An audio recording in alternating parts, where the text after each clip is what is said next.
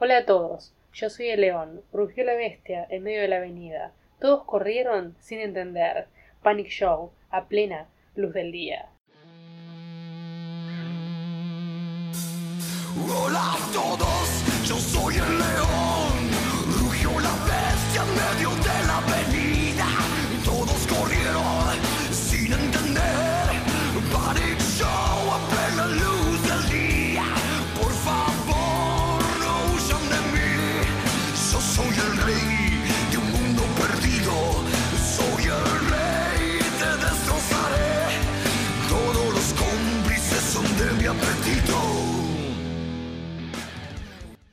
Hola a todos, seres más acá, bienvenidos a este episodio número 15 de Tomémonos un Break.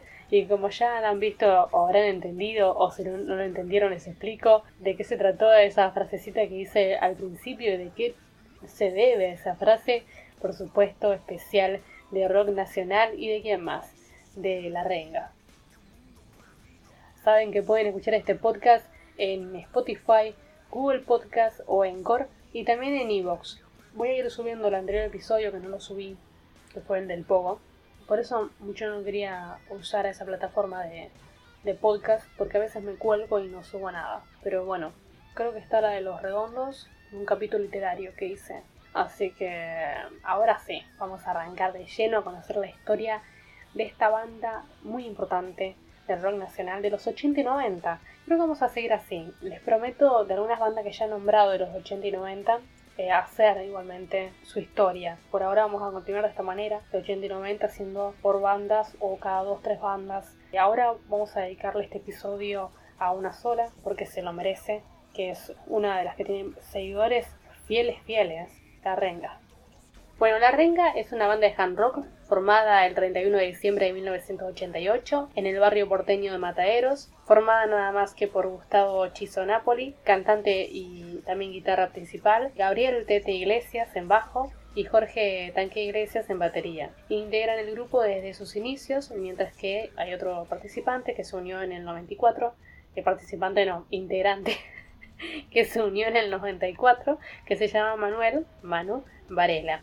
La Renga inició haciendo versiones de canciones de bandas como eh, Green Days, eh, Box Day y Manal. El nombre surgió como referencia a la época donde parecía que siempre faltaba algo para poder encaminarse, encaminarse bien, y por eso lo llamaron La Renga. Después otra versión es de Raúl, que La Renga surgió porque su pareja tenía unos centímetros menos en una de sus piernas y le provocaba un rengueo al caminar y por eso se refirió a ella como la renga, entonces le terminaban poniendo ese nombre.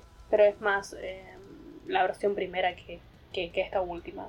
Primero Chizo había formado la banda eh, Cólera con otro amigo, pero tuvo que hacer el servicio militar obligatorio en esa época y recién a su regreso buscaron un baterista bueno, y ahí se suma Tanque a la banda. Hoy es una de las bandas que han producido en el tiempo, estamos hablando de 31 años de carrera. Son prácticamente, se consideran una familia ellos. Si bien los hermanos de iglesia, obviamente, son hermanos, pero después no hay otro vínculo de sangre en el grupo, pero sí llevan una, una amistad eh, muy grande y por eso una de las bandas de rock es lo que fue sus integrantes principales desde el inicio no se ha cambiado. Sigue el mismo vocalista, el mismo guitarrista principal, el mismo baterista principal, pues como que ese núcleo no se ha roto hasta el día de hoy.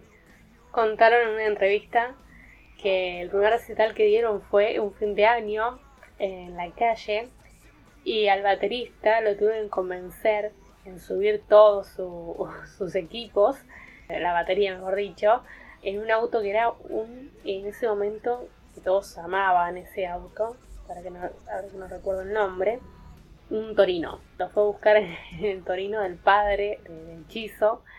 Y Tanque le dice, bueno, sí, sí, sí, lo subo. Y lo subió ahí en el Torino y hicieron un, tocaron un fin de año por primera vez con la, con la banda. Que en ese momento todavía no se llamaba La Reina igual. Y otra de las eh, características de esta banda, que es muy seguida, eh, tiene un, un, también un ritual muy, muy, muy, ricotero, no lo quiero comparar porque ellos como banda no tienen eh, nada en contra de una y de otra. Recuerdo que cuando La Renga tocó aquí en, en Rosario, la cancha de fútbol que está cerca de mi casa, las dos canchas, estaban llenas de fanáticos de La Renga, con sus carpas y demás esperando ir al estadio para ver la presentación de su, de su banda. Así que por lo tanto es una banda muy convocante, donde van y tocan, vienen de todas partes de la Argentina. El cantante tiene un amplio registro de voz, incluso los primeros eh, discos él cantaba con una voz muy suave y después cuando ya empieza a encontrar una personalidad así bien fuerte, empieza a tener esta voz que lo escucharon en el tema del comienzo, ¿no? Del podcast. Por lo que él aclara que con el tiempo y también la noche hizo que vaya moldeando en el camino eh, esa voz un poco ronca que tiene y grave. Y además Chizo es considerado en una revista Rolling Stone uno de los 10 mejores guitarristas del rock nacional. Esquivando Charcos fue el primer disco de La Renga, fue grabado en 1991 y consta de la primera formación oficial de la banda que es Hechizo, eh, Locura, Teti y Tanque. Eh, a ellos se le suma Chifro por aquel entonces que oficiaba de evientista del grupo. Eh, antes formaba parte de los auténticos decadentes. Siempre para sus recitales invitan a personas que toquen instrumentos de vientos. Tuvieron un comienzo muy a pulmón, grababan con su propio dinero lo que podrían recaudar de algunos recitales que hacían, los juntaban para la alcancía de la, de la banda, ¿no? Para comprar instrumentos nuevos, para en este caso grabar discos. Una banda que se forma del boca a boca, más que de nivel publicitario, o de que una discográfica los, eh, reconozca. De hecho, ellos son reconocidos después de que ven la cantidad de seguidores que comienza a tener la renga.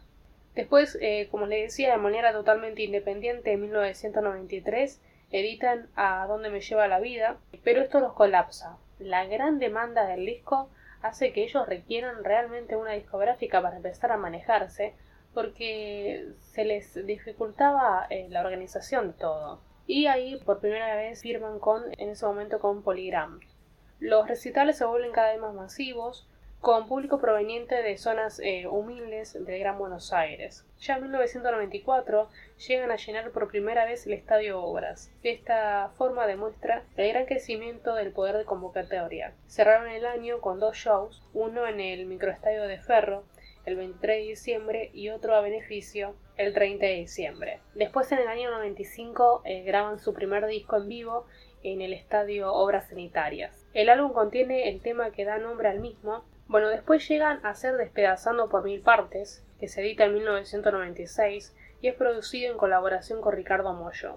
Fue presentado en cuatro recitales en el Estadio de Obras Sanitarias y en este trabajo puede considerarse como el que produjo un gran crecimiento del público que sigue a la banda por todas partes y este álbum el que llega por primera vez eh, en una gira en México y en Estados Unidos en 1997. Eh, desde el 2002 que ellos abandonan la discográfica y, y, empiezan a grabar por su propia cuenta teniendo su propio estudio de grabación. Tienen un total de 10 discos, bueno, como les había nombrado algunos, en el 91 sacan Esquivando Charcos, en el 93 A dónde me lleva la vida, 96 Despedazando por mis partes, en el 98 sacan La Renga, en el 2000 La esquina del infinito, 2003 Detonador de sueños, 2006 eh, Trueno Tierra, 2010 Algún rayo, 2014 Pesados eh, vestigos. Llegaba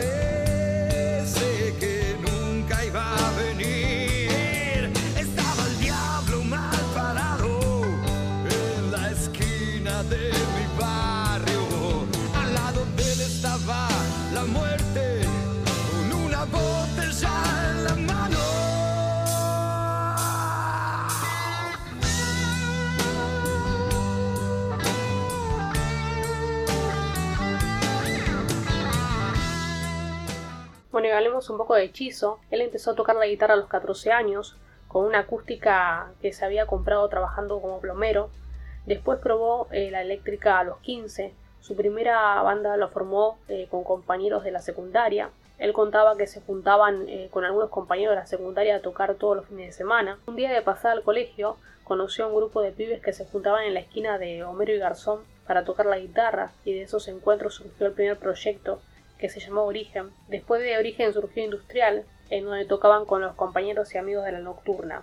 Después junto con su amigo Raúl formaron eh, Cólera y bueno, y esta banda como le habías dicho se disolvió cuando él ingresó al servicio militar obligatorio. Después, bueno, vienen, buscan al baterista y ahí para final del, 88 arman lo que es eh, la renga. Sus influencias musicales, bueno, obviamente, Jimi Hendrix, que tenemos un episodio aquí en el podcast, Fox Day, Papo, Divididos, entre otros.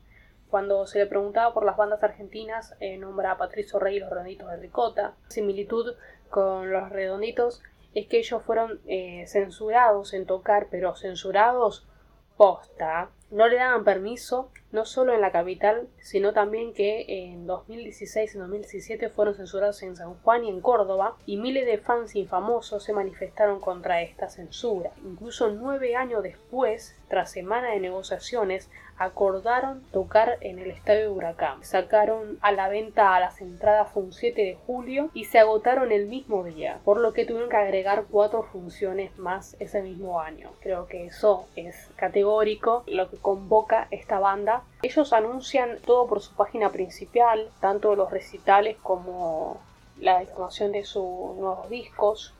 Por eso quiero decir que em, esta banda saca de esa autogestión que empieza a tener los redonditos de ricota eh, después de, que empezaron a trabajar con la discográfica y demás, ya deciden eh, con madurez, obviamente, cuando ya se sentían afianzados en, que, sabían cómo era todo este tema del manejo de, recitales, del trabajo del arte, de todo lo demás, ahí empiezan a tener confianza y empiezan a hacer lo que es la autogestión, como lo hacía en ese momento ya los redonditos. Entre sus temas más conocidos es eh, Balada del Diablo y la Muerte, que está en el disco de Despedazado. Después es La Razón que te demora, El Rebelde, eh, Triste Canción de Amor, Hablando de Libertad, Cuando Vendrán, Cuando esté acá, Oscuro Diamante, Rato Infernal, Voy a bailar a la nave del olvido, eh, El viento que todo empuja, En el baldío, El juicio, el ganso, Corazón fugitivo, Reite, Veneno, Panic Show, El hombre de la estrella, bien alto. Somos los mismos de siempre, que es uno que está vinculado mucho para referirse al público, ¿no? Más que nada, a sus seguidores. Triple Corazón, Blues de Bolivia, El Rito de los Corazones Sagrados, El Ojo del Huracán, A la carga mi rock and roll, El Rey de la Triste Felicidad, Lo Frágil de la Locura, Desnudo para Siempre, bueno, y muchos más. La banda el 25 de febrero de 2005, cuando fallece Norberto Papo Napolitano, una de las figuras más importantes del rock nacional, considerando el afecto de la banda por el músico, ese año homenajean a, Papo con una canción que se llama eh, Viva Papo. La canción podía bajarse libremente desde el sitio web oficial del grupo. También a los seguidores se lo conoce como LMDS, por esto de lo mismo de siempre, las iniciales. Eh, también la banda en el anteúltimo disco, que se llamó Algún Rayo, les dedica eh, un tema que se titula La Furia de la Bestia Rock. Estos grupos llegan a organizarse para realizar eventos con la finalidad de juntar dinero y contratar buses y seguir a la renga en donde estén tocando. Incluso en el sitio oficial de la renga cuenta con una sección llamada LMS donde incluye aportes de sus seguidores. Ahora también se incluye en la cuenta de Facebook y en, su foro oficial. Y algunas curiosidades de la banda que andan dando vuelta por, por internet dicen que el blues de, Bolivia antes se llamaba eh, Me voy para Bolivia. El ángel de la tapa de Despedazados por mil partes eh, mirándolo al revés, es un demonio. El hombre de la estrella se refiere al Che Guevara. Lo frágil de la locura cuenta la historia de un viaje que los pibes hicieron al norte eh, cuando conocieron a una tribu indígena. El nombre de la esquina del infinito surge del tema de la vida, las mismas calles. Eh, cuando se formó la renga tenían cuatro integrantes como le había dicho, estaba sumado Locura, bueno, que después deja la banda. Y terminan siendo siempre los tres principales y después invitados, bueno, se suma eh, ahora últimamente fijo Manu, ¿no? Cortala y Olvidala fue uno de los primeros temas de la renga. El CD de la estrella, eh, sin el librito, de adentro se ve la cara del Che Guevara. Como les contaba, tienen como banda una unión muy familiar, muy humilde. Incluso eh, TT, en las elecciones del año pasado, le tocó ser fiscal de mesa, si no recuerdo, presidente, presidente de mesa de una escuela de mataderos. ¿sí? O sea, tienen un eh, arraigado el, seno familiar del barrio. Bueno, el sitio oficial de la renga es www.larenga.com. Bueno, tienen alrededor de 350.000 suscriptores. Allí siempre que ingresen van a encontrar cuando tocan sus nuevas novedades, como les decía, de musicales, de discos. Ellos también hacen muchos recitales a beneficio. Lo que tienen este tipo de, bandas que son fieles a sus propias ideologías, a cómo se manejan en la, vida. siguen un mismo eh, ritmo que no viene estudiado o sincronizado porque sí, sino porque lo hacen porque lo sienten, porque les sale del alma, es lo que quieren comunicar. ¿Qué más decir de esta banda que es muy importante en nuestro país? También por boca de ellos, es una banda que prefiere mil veces la improvisación, buscan que la música los atrape a ellos más que eh, hacerlo por memoria, ¿no? Tratar de, que siempre vaya innovando y, prefieren tocar por improvisación en varias partes del de recital. Yo conocí a muchas personas que lo que tiene rock nacional que vos cuando sabes que toca tu banda te movilizas de, de, hasta de provincia. E incluso La Renga tiene un reconocimiento internacional. Estaba este año por tocar que tenía fecha para México. Es una banda que tiene recitales afuera. Así que imagínense eh, lo, que, lo que mueve y lo que, lo que lleva. Y lo hacen todo de manera independiente. Empezaron con un trabajo de hormiga con muchos y hoy son una banda reconocida. Sí, quizás no necesitan una cobertura mediática importante, de hecho no la buscan. Dan, como muchas bandas y como muchos artistas de rock nacional, prácticamente nulos entrevistas, más que para algunos diarios o algunas radios que hablan prácticamente de rock nacional, porque no es que vas a escuchar todo el tiempo hablar de estos artistas eh, por todas partes. Otra curiosidad de la banda es que Hechizo eh, ha frenado recitales porque algún que otro boludo incendió una bengala y hoy en día están al aire libre, están prohibidas, así que ha parado toda la música y ha exigido que apaguen las bengalas. Bueno, seguro hay muchas más curiosidades de, la banda, muchos reaccionando a sus, a sus canciones más emblemáticas, eh, que para mí tienen letras increíbles sociales, que te llevan a la, a la sangre, eh, al pensamiento, a la discusión, o sea, un mensaje muy, muy social. Eh, así que pueden, pueden escuchar la discografía. Yo no puedo pasar toda la música porque de hecho estoy teniendo problemas con el tema de Spotify. A futuro es muy probable que yo haga episodios sin música de fondo. No los de rock nacional porque ya sería muy de qué estoy hablando. Eh, voy a continuar haciéndolos así, con un poco de, música que voy poniendo, que saben que no las pongo enteras, las, las corto. Eh, porque realmente no sé qué va a pasar a futuro cuando yo eh, tengo pensado poner el podcast en Spotify, porque Spotify es la única eh, que me va a monetizar los episodios, pero si tienen música de derecho de autor no lo va a hacer. así que van a haber algunos episodios que, bueno, yo no sé si el público de rock nacional le, le escuchan, quizás sí, ¿por qué no? Voy a hacer unos episodios quizás sin, sin fondo musical, eso lo estoy viendo. Porque tampoco quiero poner cualquier fondo musical. Porque si hay artistas que te prestan la música para hacer, hay páginas donde vos puedes sacar música que, que sirven para las plataformas de, de, redes sociales y demás, pero yo prefiero no, no hacerlo. Así que estoy en ese dilema. Bueno, los episodios de rock se van a seguir porque es parte de todo un break. Así que no sé si voy a hacer otro podcast con otro nombre. Bueno, y no sé por qué te hablaba. Como que terminé el podcast hablando de otra cosa. Eh, cuídense con esto del coronavirus. Un saludo gigante y escuchen mucho rock. Y a los que no conocían, porque esta, este podcast se escucha en muchas partes de, de Latinoamérica, se nos escuchan en 10 países, ojo. Si no conocen a la banda, los invito a escuchar porque seguro alguna de sus canciones le va, le va a dar un mensaje que le va a gustar mucho. Así que un saludo gigante y que tengan todos una gran semana.